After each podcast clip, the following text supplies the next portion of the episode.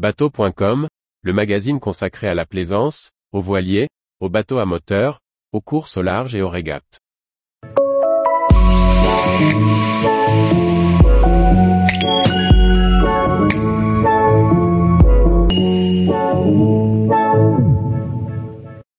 Accastillage de voilier, trois nouveautés pour améliorer les manœuvres.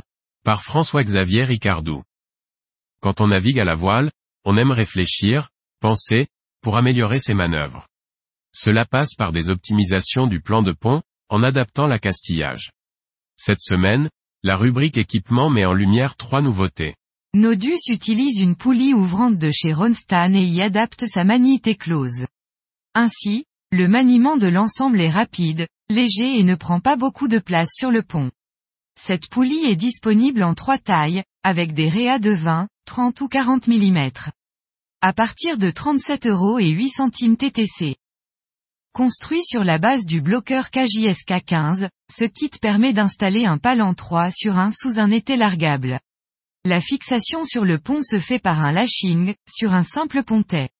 Ainsi, il n'est pas utile d'avoir le bloqueur fixé sur le pont, et cerise sur le gâteau, au moment de le ranger, il ne reste rien en place. Compact, le point d'amure ne se trouve pas en hauteur au-dessus du pont. Ce bloqueur à trois mâchoires est capable de supporter 1,56 tonnes. Le support est disponible à 1620 euros TTC. Capable de supporter 9 et 15 tonnes, les nouvelles poulies ouvrantes Vichard sont costauds. La mise en place est rapide, avec un loop d'inéma sécurisé par une bande velcro. Les flasques en aluminium anodisé protègent le réa, réalisé dans la même matière.